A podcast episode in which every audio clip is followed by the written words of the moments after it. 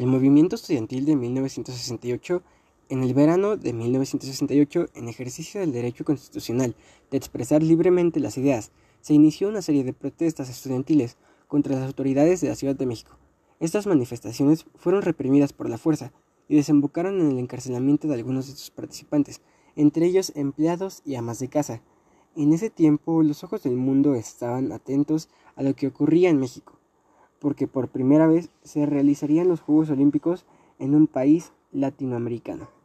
Al mismo tiempo, el mundo vivía los conflictos provocados por la competencia entre la Unión Soviética y los Estados Unidos, por impedir su dominio político y económico, lo que se conoció como la Guerra Fría, y provocó que la libertad de expresión se viera limitada. No obstante, en la década de 1960 surgieron protestas de amplios sectores de la juventud que estaban inconformes con las desigualdades económicas y políticas y sociales que habían en sus sociedades en países como Francia, España, Alemania, Brasil, Italia y Japón.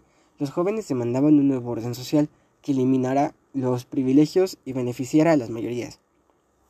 Sus ideales de cambio social fueron, fueron calificados como de izquierda y diseñados por quienes consideraban que no había nada que cambiar. Por ello fueron reprimidos por las autoridades de sus países, al no reconocer el valor de sus demandas. Izquierda en la política se usa para referirse a las ideas que se basan en la igualdad social y el respeto a los derechos colectivos, y ésta se opone a la propiedad privada y a la concentración de poder en una sola persona o grupo.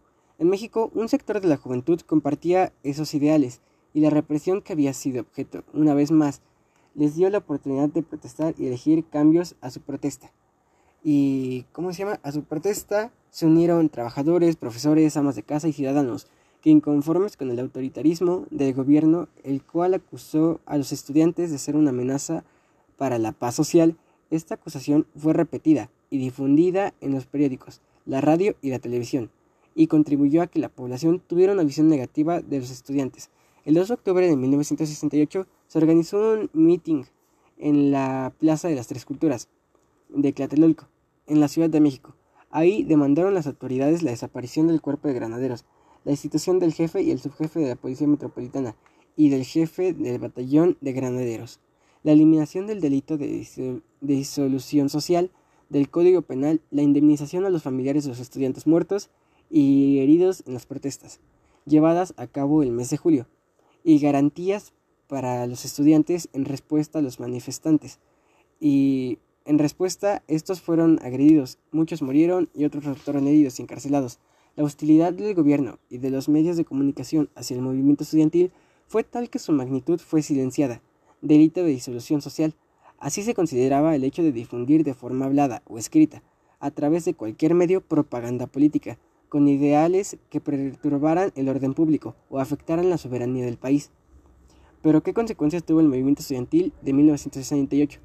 Bueno, pues después de los acontecimientos de La Plata, de Tlatelolco, diversos sectores de la población se unieron para protestar en contra de la represión policíaca y del ejército, además de los cuestionamientos y las críticas hacia el partido oficial PRI, fueron más constantes y se hicieron diferentes expresiones culturales, entre otras, en la música Alex Lora, Oscar Chávez, en la literatura Carlos Monsiváis y Elena Poniatowska, en la poesía Octavio Paz, asimismo, considera que después del 2 de octubre se inició un proceso de desgaste. Después, en 1971, vendría otro golpe, que sería El Halconazo, que también sería protagonizada por estudiantes.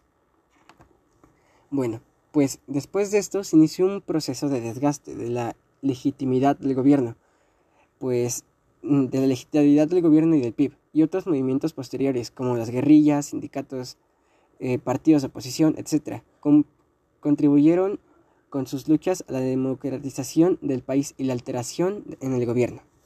Bueno, pues esta fue Em, una pequeña presentación, un pequeño podcast de qué fue lo que pasó en 1968.